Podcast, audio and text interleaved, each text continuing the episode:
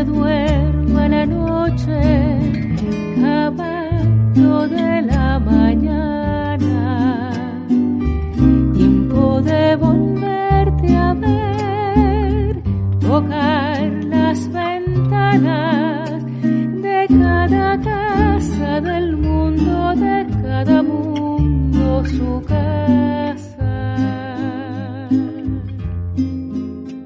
Escuchamos la pieza Tiempo de Esperanza, original del destacado compositor y médico aragüeño Henry Martínez, en una versión interpretada por la cantante anzuatiguense y profesora de UNEARTE Fabiola José.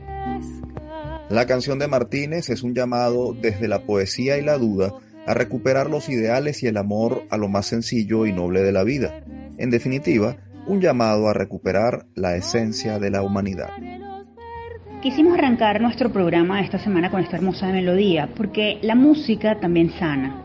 Y la pandemia del COVID-19 y la virulencia con la que está causando angustia y muerte en todo el mundo, sin duda han hecho mella en el espíritu humano. Pero también ha puesto a muchos a pensar en lo verdaderamente valioso. En Universate estamos convencidos de nuestra misión de informar sobre la realidad de las universidades venezolanas, sus necesidades, inquietudes y aportes para ayudar a Venezuela a salir de la crisis, incluyendo esta, la del COVID-19. Sin embargo, también queremos ser plataforma para llevar a nuestros oyentes ánimo y optimismo en un momento tan difícil como este. La razón es simple. Como dice la canción del maestro Henry Martínez, es tiempo de volver a ver la esperanza tocar las ventanas de cada casa del mundo y de cada mundo su casa. Pedazos de piel golpeada.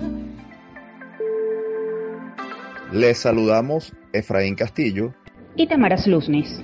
Y esta es una edición especial de nuestro programa Universate, las voces de la Universidad Venezolana, transmitido a nivel nacional por el circuito Unión Radio. Este espacio es producido por Unión Radio Cultural y la Dirección General de Comunicación, Mercadeo y Promoción de la Universidad Católica Andrés Bello. En la jefatura de producción están Inmaculada Sebastiano y Carlos Javier Virgües. En la producción, José Ali Linares. Y en la dirección técnica están Giancarlos Caraballo y Miguel Ángel Villamizar. Actualidad Universitaria.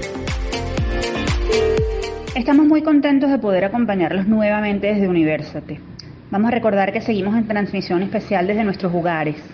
No hay duda de que este tiempo en casa nos ha exigido reinventarnos y poner a prueba nuestra creatividad. Así es, Tamara. Aprovechamos también para enviar nuestra solidaridad a todas las familias de Venezuela.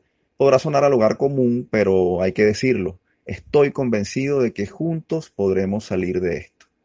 Y es momento de conversar sobre lo que ha sido noticia en el sector universitario. Quédense a escuchar esta entrevista porque precisamente es una muestra más de lo que se está haciendo en pro del país. Esto y más a continuación. Les contamos que un grupo de profesionales venezolanos se ha unido para desarrollar un respirador mecánico, el primero del país, el cual está destinado a poder salvar vidas en medio de la pandemia del coronavirus COVID-19. Este equipo multidisciplinario está conformado por profesores, estudiantes y egresados de la Universidad Simón Bolívar, Universidad Central de Venezuela, Universidad de Carabobo, UNEXPO, Universidad Nacional Experimental del Táchira, entre otras casas de estudio del país, quienes se han planteado el reto de replicar modelos diseñados por el Instituto Tecnológico de Massachusetts, MIT, y la Universidad de Antioquia en Colombia. La lista de integrantes del proyecto incluye médicos intensivistas, ingenieros biomédicos, expertos en permisología sanitaria y en esterilización de equipos médicos, además de abogados, administradores y comunicadores, quienes vienen avanzando en reuniones de trabajo virtuales a través de distintas plataformas de conexión.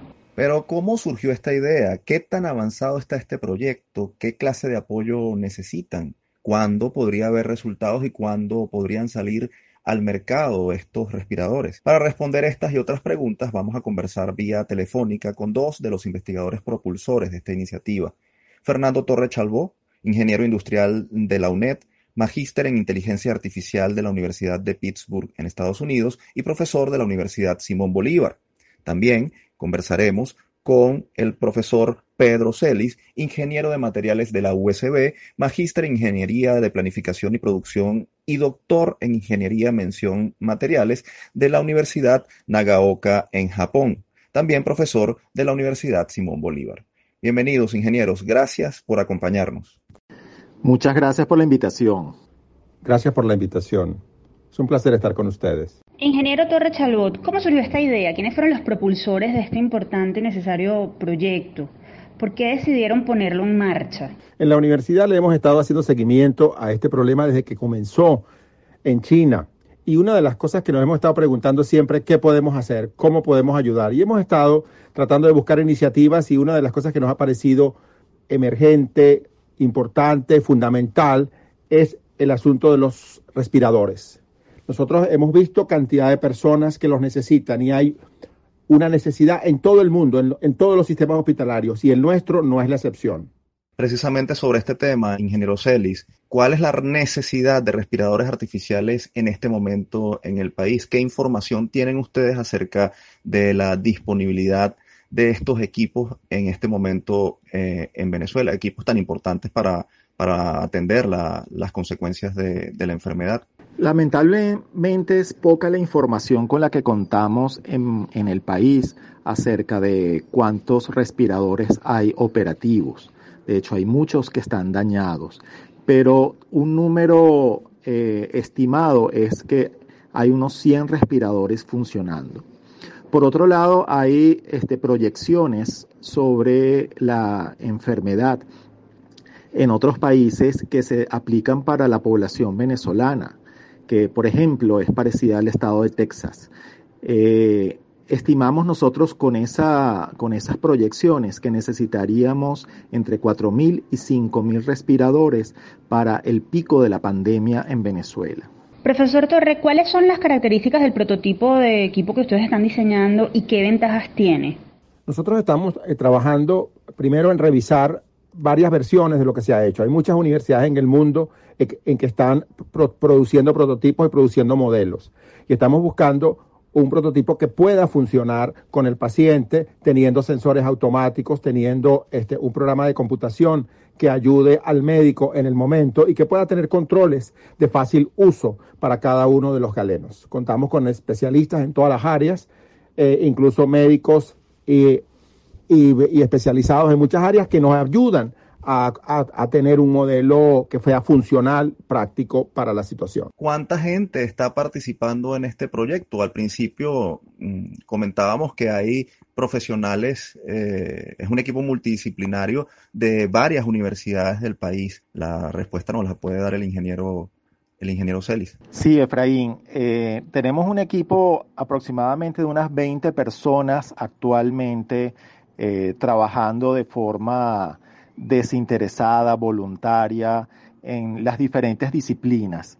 Estamos utilizando pues herramientas de teletrabajo eh, para mantenernos conectados con un repositorio de información, con un repositorio para los diferentes chats este, que tenemos en cada una de las áreas y eso es, digamos, lo que nos mantiene unidos.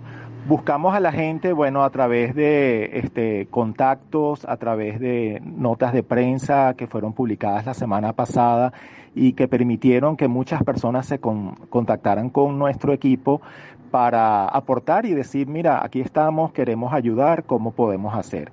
Y este, lo que estamos haciendo pues es organizando y coordinando a todo este grupo de voluntarios este, deseosos de trabajar. ¿Cómo se han financiado hasta ahora? ¿Con qué recursos cuentan? ¿Qué necesitan para seguir adelante? Leíamos que ustedes requieren de apoyo logístico en cuanto a materia prima, insumos, soporte para la producción. ¿Podrían explicarnos qué es lo que requieren para, para que esto se haga realidad? Puede respondernos el profesor Torre. Hasta ahora hemos estado trabajando con las contribuciones de todos los participantes, pero eso como todo, como es natural, tiene un límite.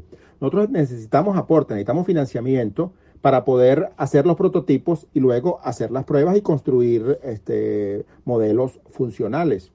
O sea, necesitamos recursos de ese tipo, pero también necesitamos recursos de personas. O sea, tenemos una cantidad de ingenieros, eh, médicos trabajando, pero por ejemplo, eh, necesitaríamos más ingenieros mecánicos, computistas o de computación y electrónicos. Esto es un desafío, es contrarreloj y es haciendo todo lo mejor posible por conseguir salvar vidas. Ingeniero Torre, usted lo decía, esto es una carrera contra reloj dada la virulencia de la enfermedad y los efectos que está teniendo en todo el mundo. Si las cosas eh, ruedan como o avanzan como ustedes quieren, eh, ¿cuándo podría estar lista para prueba eh, o cuándo podría estar listo para prueba el prototipo y cuándo podría comenzar a, distribuirse? No sé, ¿han pensado incluso en cuántos podrían producir ustedes? La pregunta nos la puede responder el ingeniero Celis. Efraín, eso es una, una pregunta difícil de responder dadas las condiciones de cuarentena.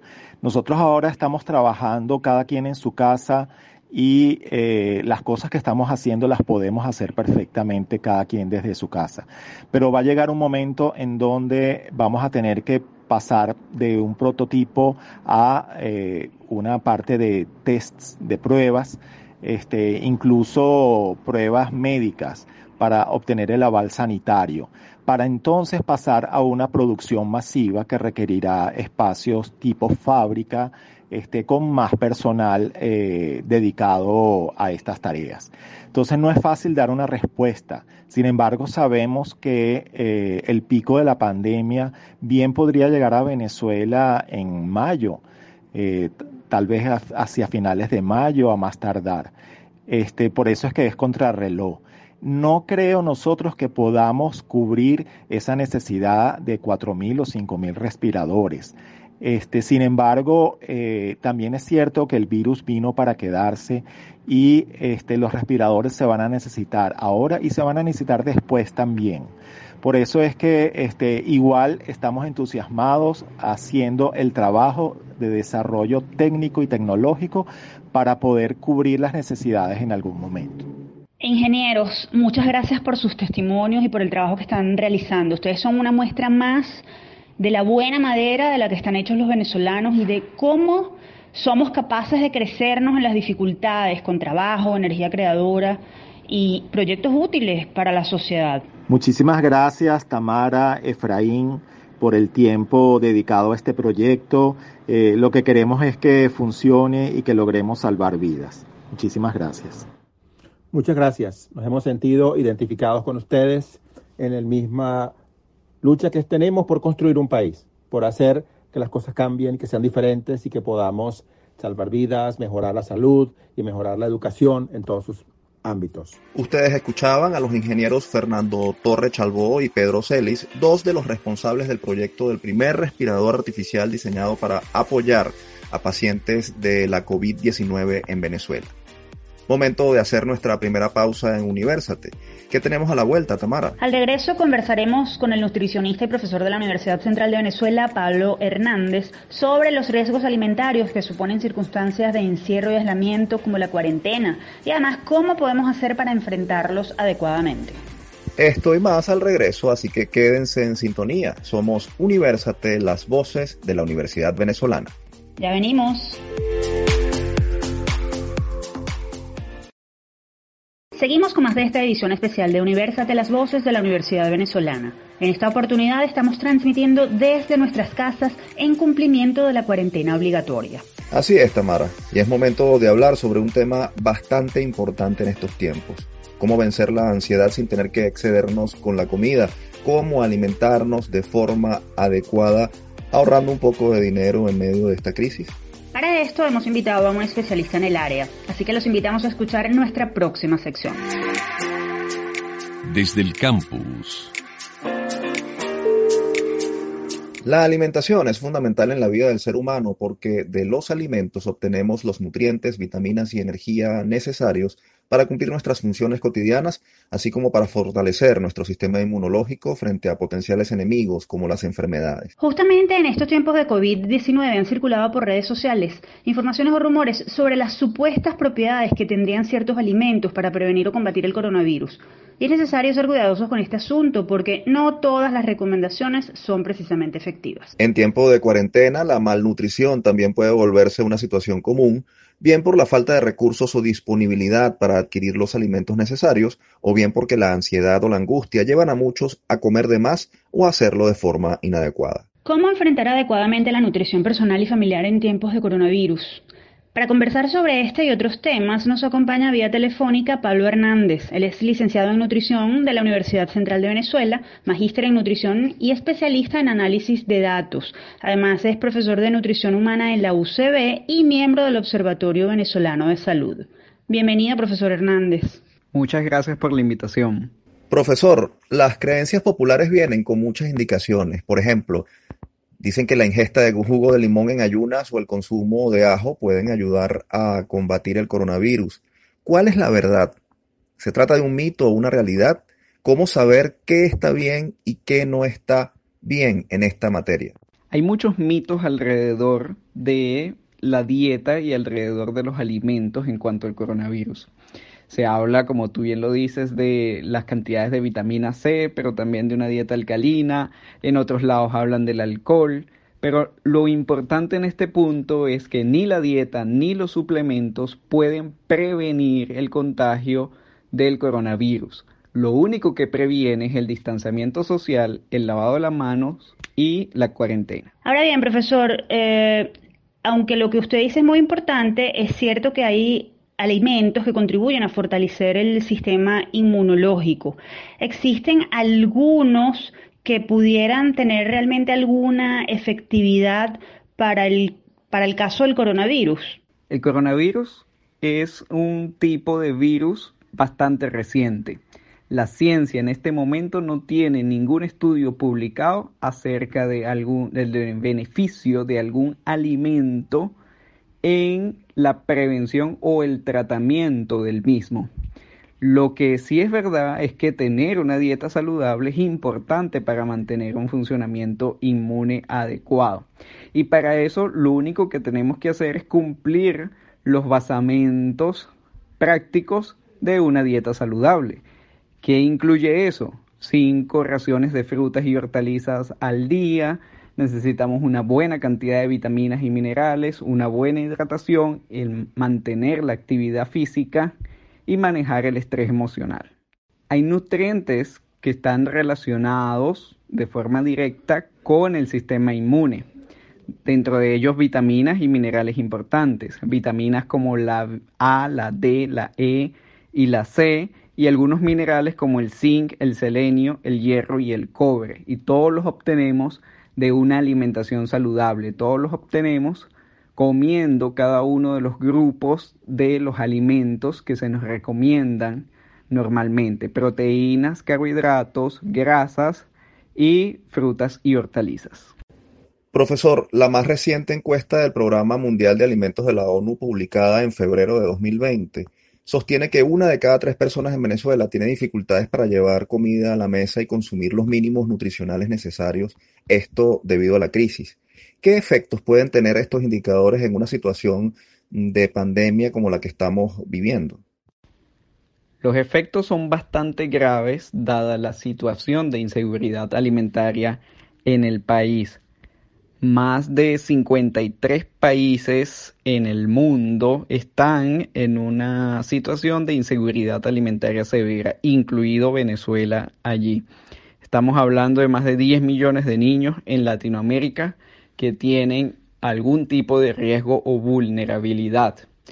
Esto va a afectar, por supuesto, lo que es la adquisición, la disponibilidad de los alimentos en parte porque la población no tiene económicamente cómo acceder a ellos y lo otro es un tema logístico de distribución. La FAO ha establecido que o, ha pronosticado que los meses de abril y mayo son los que van a tener mayor afectación desde el punto de vista de la cadena productiva y donde se van a ver las consecuencias de la afección por coronavirus de los meses anteriores. Profesor, en el caso particular de nuestro país, es bien sabido que millones de personas están alimentándose solo de lo que contienen las llamadas bolsas CLAP, y en estas están ausentes proteínas animales, frutas, hortalizas. Mi pregunta es, ¿en tiempos de cuarentena esto es particularmente más inadecuado? Totalmente. La cuarentena, la falta de personal, lo que es el tema de logística por la falta de gasolina, pues hace que la disponibilidad de los alimentos sea menor. Incluso la frecuencia de distribución de esas bolsas o cajas CLAP se va a ver afectada seguramente por todo esto y ya está siendo afectada en algunas partes del país. Hablemos ahora de cómo el encierro de la cuarentena afecta los hábitos alimenticios. Por ejemplo, la ansiedad es un hecho que modifica el apetito. ¿Es posible dejar de sentir hambre en una situación como la que estamos viviendo? ¿O por el contrario, es posible sentir mayores y más frecuentes deseos de comer? ¿Cómo enfrentar esta situación? Sí, claro. La ansiedad en este tiempo se ve incrementada totalmente. El estrés también.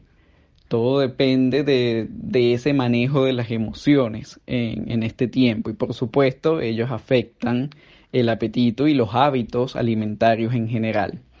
Entonces, lo que tenemos que buscar son estrategias que nos puedan ayudar en este punto. Por ejemplo, consumir alimentos ricos en fibra para tener mayor saciedad, tratar de disminuir los dulces y las, grasas saturadas, las grasas trans que también no, nos van a afectar acá, hacer uso de algunos alimentos que nos pueden ayudar a tener sensaciones o emociones positivas, el cacao dentro de, de ellos, ¿ok? Un chocolate oscuro, pues son buenas opciones en estos momentos. Profesor, ¿qué tan peligroso puede ser para nuestra salud y cómo podemos hacerle frente a esa tentación que nos provoca cuando estamos ansiosos o estresados de consumir esos alimentos que son ricos en carbohidratos como dulces, pastas, panes? ¿Cuál es el peligro que corremos cuando no nos percatamos de que esto no es saludable? Y los consumimos. El mayor peligro es consumirlos en exceso, que el hecho de consumirlos no es que sea dañino. Lo que no es saludable es consumirlos en exceso. Y esto en esta época de coronavirus te incrementa el riesgo. Ya en la experiencia italiana se ha visto que de los que murieron, el 75% tenía hipertensión y eso está ligado a alimentos ricos en sal el 35% de los que murieron tenían diabetes, que está ligado también al exceso de los azúcares, y el 33% tenía enfermedad cardiovascular, que está muy ligada a las grasas en general. Entonces, definitivamente este es un tiempo para cuidarnos en cuanto a la alimentación y pensar muy bien lo que estamos ingiriendo. Partiendo de esto que usted acaba de mencionar, ¿Qué tan importante es el consumo de frutas, verduras y hortalizas en este tiempo de cuarentena y en general? Entendemos que desde la Escuela de Nutrición de la UCB usted ha realizado una investigación al respecto. ¿Qué dice esa investigación? ¿Cuál es la importancia entonces de, de este consumo? El consumo de frutas y hortalizas es muy importante porque aportan vitaminas y minerales para la buena nutrición y alimentación del ser humano debemos consumir por lo menos 5 raciones al día. Esos son más o menos 400 gramos entre frutas y hortalizas al día. El venezolano durante el año 2015 estaba consumiendo un promedio de 200 gramos, o sea, algo cercano a la mitad de la recomendación. Todavía necesitamos consumir mayor cantidad para tener un estado nutricional más o menos adecuado. Profesor, ¿Hay alimentos que deberíamos prohibirnos o al menos dejar de ingerir con frecuencia para preservar nuestra salud en estos tiempos? Y se lo pregunto porque eh, tenemos que mm, tener en cuenta que hay menos posibilidades de hacer ejercicios y la vida en confinamiento se vuelve mucho más sedentaria. En caso de que su respuesta sea afirmativa, ¿cuáles serían estos alimentos? En este caso, la responsabilidad no recae en algún alimento, la responsabilidad recae en cada una de las personas lo que tenemos que eh, tratar, procurar es de tener una alimentación equilibrada, que nuestro ingreso energético sea más o menos similar al gasto. Entonces, si estoy en una situación muy sedentaria, debo incrementar mi actividad física para contrarrestar ese, ese ingreso. Y por supuesto, puedo comer de todo, pero tengo que moderar las cantidades y la frecuencia además de, de los alimentos, en especial los que tienen la tendencia a incrementar la obesidad como son los alimentos ricos en grasa, estamos hablando de frituras, y aquellos alimentos también ricos en azúcar como postres o dulces. no es que no se puedan comer, sino es que simplemente hay que moderar la frecuencia y la cantidad de cada uno de ellos. Y lo otro es, por supuesto, manejar el estrés, porque es algo también muy importante. Se nos agota el tiempo. Un mensaje final, eh, profesor Hernández. ¿Cuál debería ser la dieta ideal promedio para ingerir durante estos días de cuarentena? ¿Qué decirle al oyente sobre el menú diario, sobre las porciones y lo que debe contener, contener ese menú? Bueno, muy sencillo, no dejarse llevar por mitos, buscar información adecuada y, por supuesto, en este momento seguir los consejos de la Organización Mundial de la Salud en cuanto a alimentación. Indican que hay que consumir alimentos frescos y pocos procesados, tratar de cumplir con las cinco raciones de frutas y hortalizas al día, unos alimentos que sean bajos en azúcar y bajos en sal, consumir suficiente agua, es muy importante la hidratación, moderar los aceites y las grasas, prefiriendo el omega 3 y el omega 6, omega 3 por ejemplo sardinas, omega 6 por ejemplo aguacate, mantener la alimentación en casa y buscar el apoyo profesional en caso de ser necesario a través de nutricionistas, médicos y psicólogos que los puedan ayudar a orientarse de forma eficiente en este periodo de cuarentena. Profesor Hernández, mil gracias por ilustrarnos sobre este tema, porque en medio de esta coyuntura es imprescindible estar bien alimentados. Muchas gracias a ustedes por la invitación y por, por difundir un tema tan importante como lo es la alimentación. Ustedes escuchaban a Pablo Hernández, nutricionista, profesor de la UCB y miembro del Observatorio Venezolano de la Salud. Si desean más información, pueden consultarle a través de su cuenta en Instagram, arroba doctuscl, arroba doctuscl. Momento de hacer una nueva pausa. Al regreso conversaremos sobre cómo pueden los padres aprovechar el tiempo de ocio obligatorio y ayudar desde casa a que sus hijos no pierdan el ritmo de estudios. Para esto nos acompañará el profesor José Javier Salas, director de la Escuela de Educación de la UCAP. Ya venimos, no se aparten, somos Universate las Voces de la Universidad Venezolana.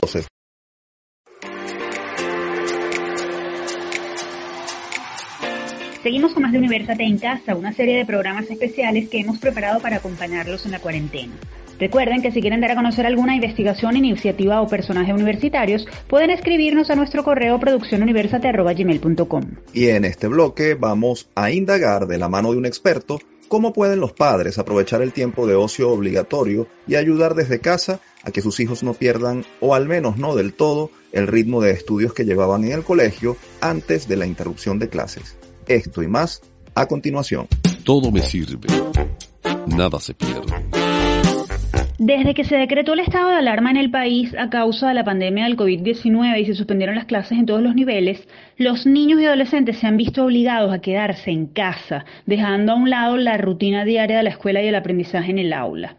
Esta situación sin duda genera angustia en muchos padres, quienes temen que sus hijos se vuelvan víctimas del rezago escolar pierdan el ritmo de adquisición de conocimientos y en definitiva no aprovechen el tiempo que pasan en el hogar. ¿Qué deben hacer los representantes ante esta situación? ¿Cómo pueden establecer rutinas de clase en el hogar? ¿Qué tipos de conocimientos deben reforzarse? ¿Y cómo pueden ayudar las plataformas educativas en línea en estas labores?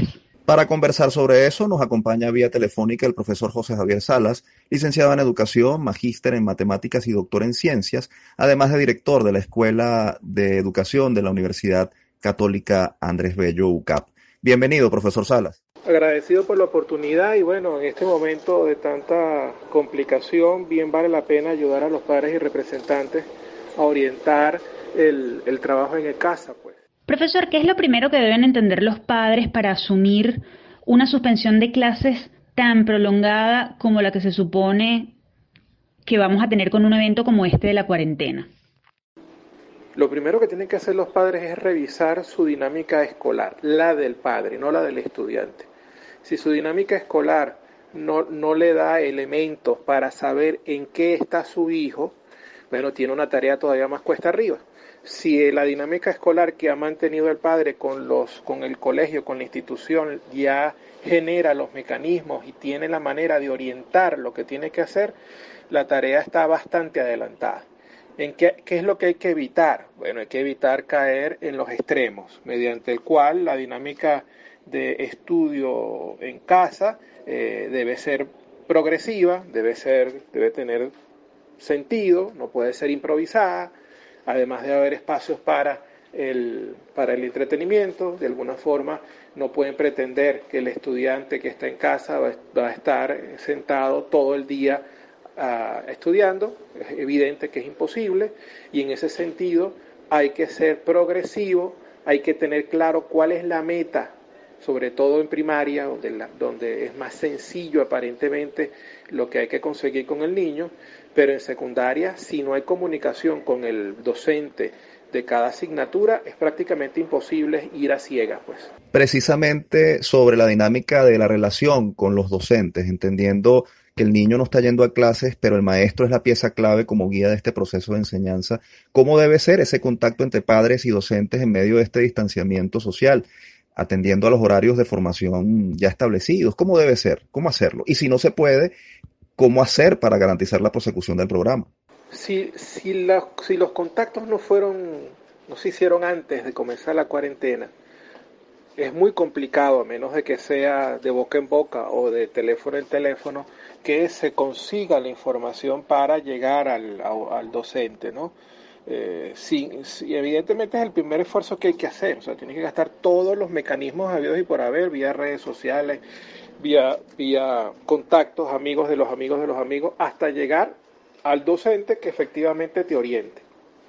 Evidentemente la prosecución está garantizada en este país, eh, el tema de la prosecución escolar eh, desde hace muchos años es prácticamente el 100%, puesto que los exámenes de evaluación que se practican eh, se repiten en un sinfín de oportunidades, facilitando que el estudiante eh, tenga su prosecución. El tema está en el aprendizaje que efectivamente se esté dando ¿no? y en la capacidad de que este tiempo no sea no genere un retraso todavía mayor al que al que puede darse ¿no? hay que estar muy pendientes de, de, los, de las universidades que están generando contenido hay que estar pendiente de, los portales. Nosotros tenemos un vínculo muy grande con los colegios de la Asociación Venezolana de Educación Católica, de ANDIEP, eh, de Fe y Alegría, con quienes mantenemos relaciones y estamos organizando una serie de talleres para favorecer la conectividad en, en educación a distancia y la didáctica en educación a distancia. Profesor, en casa suele haber muchos elementos distractores, la televisión, la computadora, el celular, los videojuegos.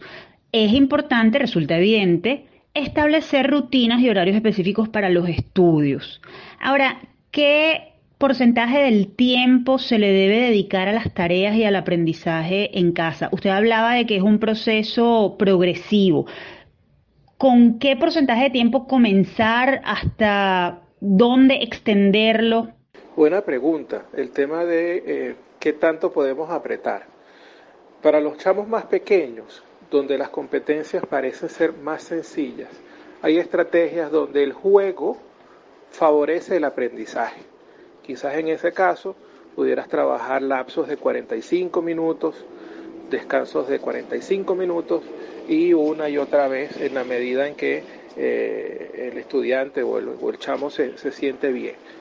Sobre todo aprovechando la, la, manera en que se conjuga el juego con algunas maneras o algunas áreas. Pues en el caso de matemática hay una cantidad de juegos matemáticos para primaria que pueden, pueden enganchar tanto al, al, niño que puede estar en eso estudiando sin darse cuenta por horas.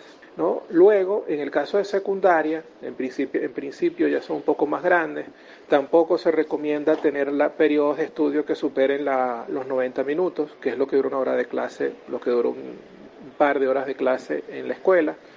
Así que cada 90 minutos necesariamente tienes que dar un receso. No tienes por qué dedicarse los 90 minutos exclusivamente a una materia, pueden, puedes dedicarlo a más de una materia. También tiene mucho que ver con la cantidad de tareas y ejercicios y asignaciones que el niño recibe, que es donde el, donde el docente es quien tiene que regular qué tanto se le puede pedir y cómo se le va a pedir y en qué condiciones se le va a pedir. Entonces, creo yo que esos son las los dos números que hay que manejar.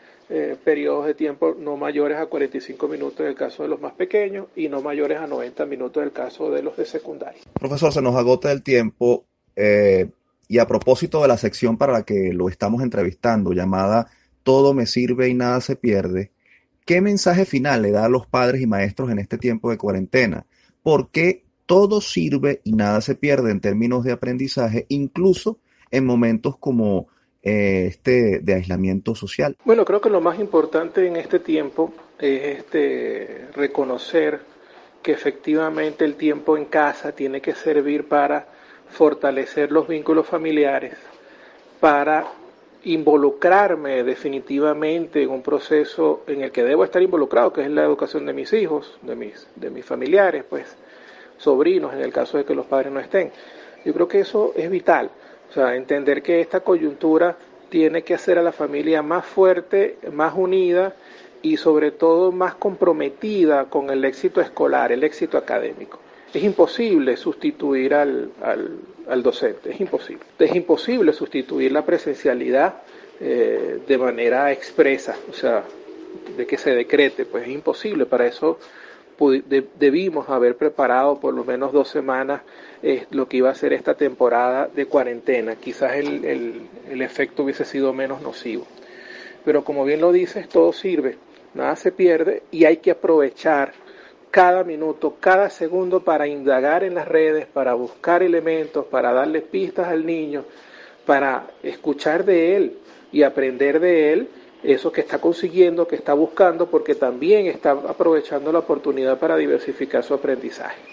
Así que, sin más, busquen, búsquenos en las redes, busquen a la Escuela de Educación de la Universidad Católica, busquen a N eh, instancias y organizaciones que están generando contenido.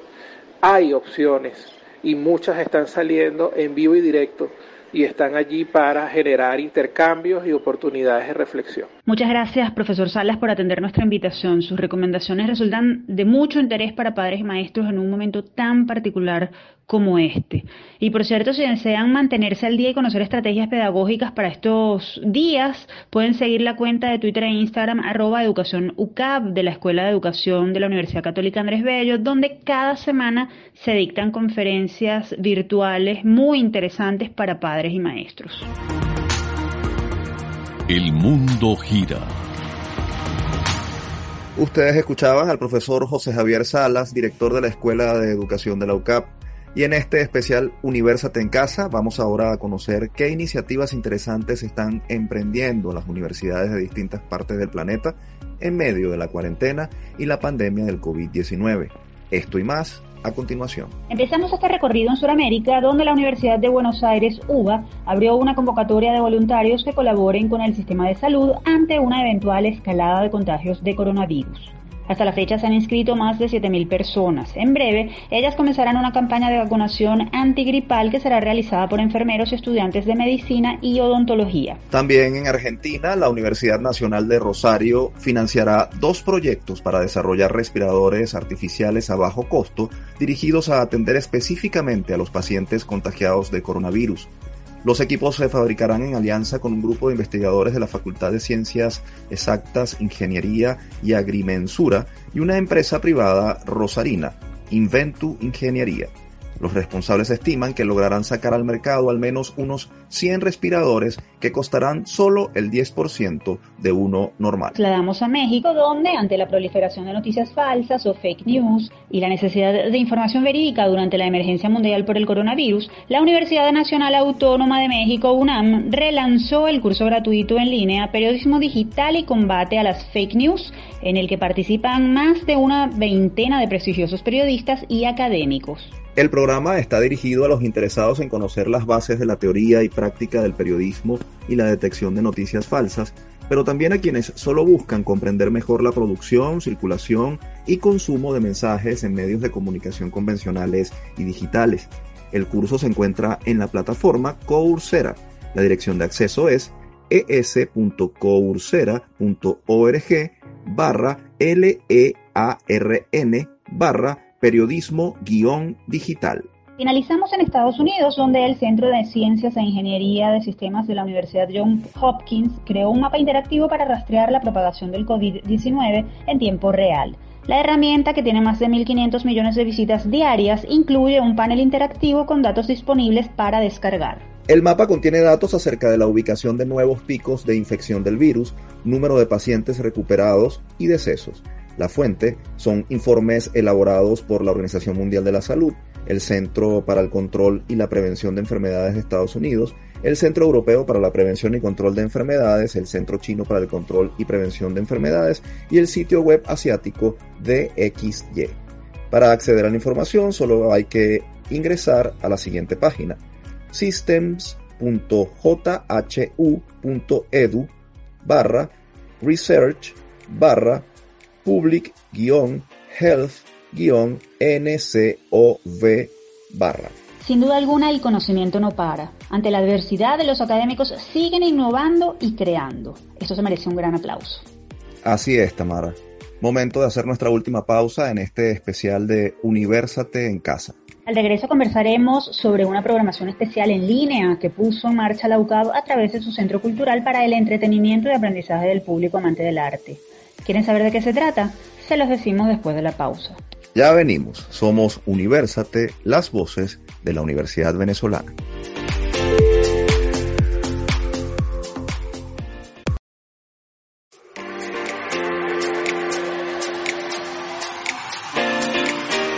Seguimos con la última parte de Universate en casa. Recuerden que tienen a total disposición nuestras redes sociales. En Twitter e Instagram estamos como arroba Universate Radio. Dicho esto, es momento de conocer cómo las instituciones de educación superior siguen promoviendo iniciativas culturales aún en medio de la cuarentena. Esto y más a continuación. En la agenda. El Centro Cultural Padre Carlos Guillermo Plaza de la Universidad Católica Andrés Bello, UCAP, se puso manos a la obra para aprovechar las ventajas de Internet y continuar cumpliendo su misión de promover y exaltar el arte en Venezuela a través de la educación. Es por ello que activó una oferta virtual de contenidos informativos, curiosos y lúdicos relacionados con sus áreas de trabajo, incluyendo exposiciones, educación y extensión. Todo esto está disponible para todo el público a través de las redes sociales del centro, arroba cultural-biblio y el de su página web centrocultural.ucap.edu.be.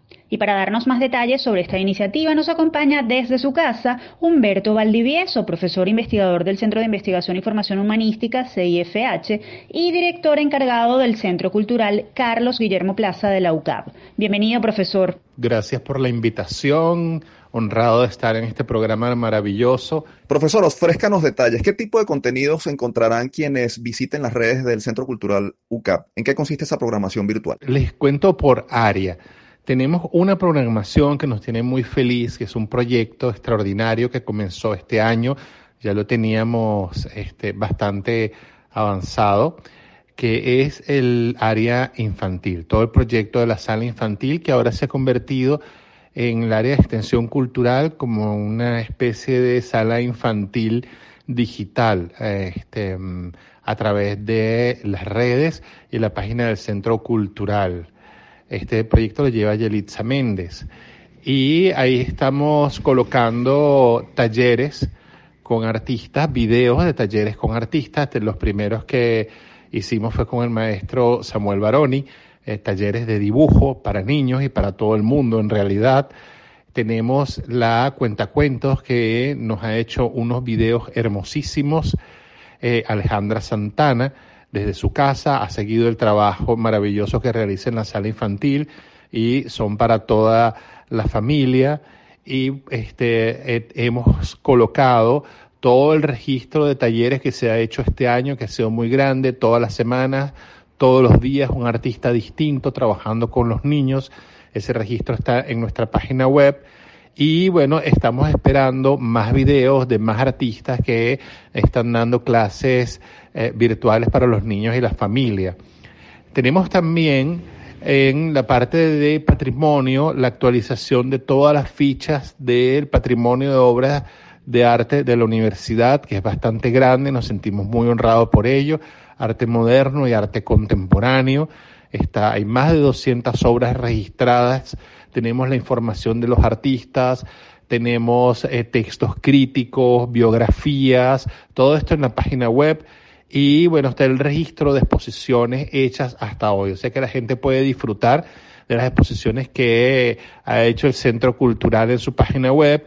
Ahorita está mm, la de Jesús Caviglia, Pensar el Decir, sigue el Salón Da Vinci y otras exposiciones que tenemos colocadas ahí. Se habilitó algo novedoso, Instagram TV, y ahí estamos colocando todos los videos y estamos compartiendo eh, muchísimo eh, material educativo que tiene que ver con el arte, la cultura, los libros, la biblioteca, porque el contenido de bibliotecas también está asociado a nuestras redes. Humberto, ¿qué rol cumple la cultura en medio de esta situación de incertidumbre mundial? ¿Qué premisas tienen ustedes para contribuir con la ansiedad del aburrimiento que pudieran tener los, las personas durante esta cuarentena? Además, ¿qué hacen los usuarios para participar en su oferta cultural? La cultura cumple un rol fundamental en, en, estos en los momentos de crisis, no solamente porque acompaña a las personas y les da soporte y está ahí junto con ellos. Vamos a decir, la, la cultura es una hermosa, sana, y fortalecedora compañía de las personas. Además cumple un papel de formación muy importante. Si yo le digo a todo el mundo, bueno, si después de esta cuarentena el tiempo se aprovechó en formarse, bueno, habrá valido la pena todos los esfuerzos y eh, todas las restricciones que tuvimos, porque bueno, de alguna manera salimos un poco eh, mejor formados de todo esto. O sea que la, cultura es una compañía indispensable siempre. Y además los centros como nosotros y como todos los centros y bibliotecas y universidades del mundo, eh, bueno, son centros que están ayudando a que la civilización se mantenga, a que la educación siga, a que este, el mundo, a pesar de los conflictos, siempre tenga un espacio de esperanza y optimismo y la cultura y la formación está para eso. ¿Hay espacio para la investigación en esta programación virtual del Centro Cultural?